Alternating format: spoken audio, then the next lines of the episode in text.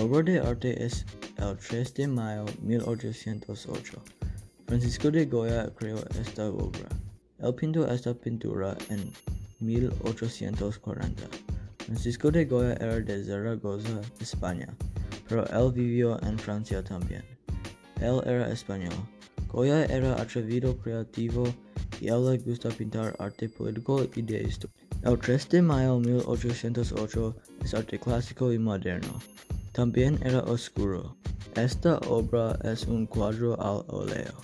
También Goya pintó esta pintura en lienzo. El 3 de mayo 1808 es sobre cuando España ganó contra Francia y Napoleón. Hay soldados de Francia quienes estaban rodeando una persona de España. La persona se está rindiendo. La pintura tiene un tono malo y triste, pero la obra de arte es para una razón buena. El arte tiene mucha oscuridad y un poco luz que brilla ilumina el señor español. También hay personas muertas en el suelo. Hay una iglesia detrás de los soldados.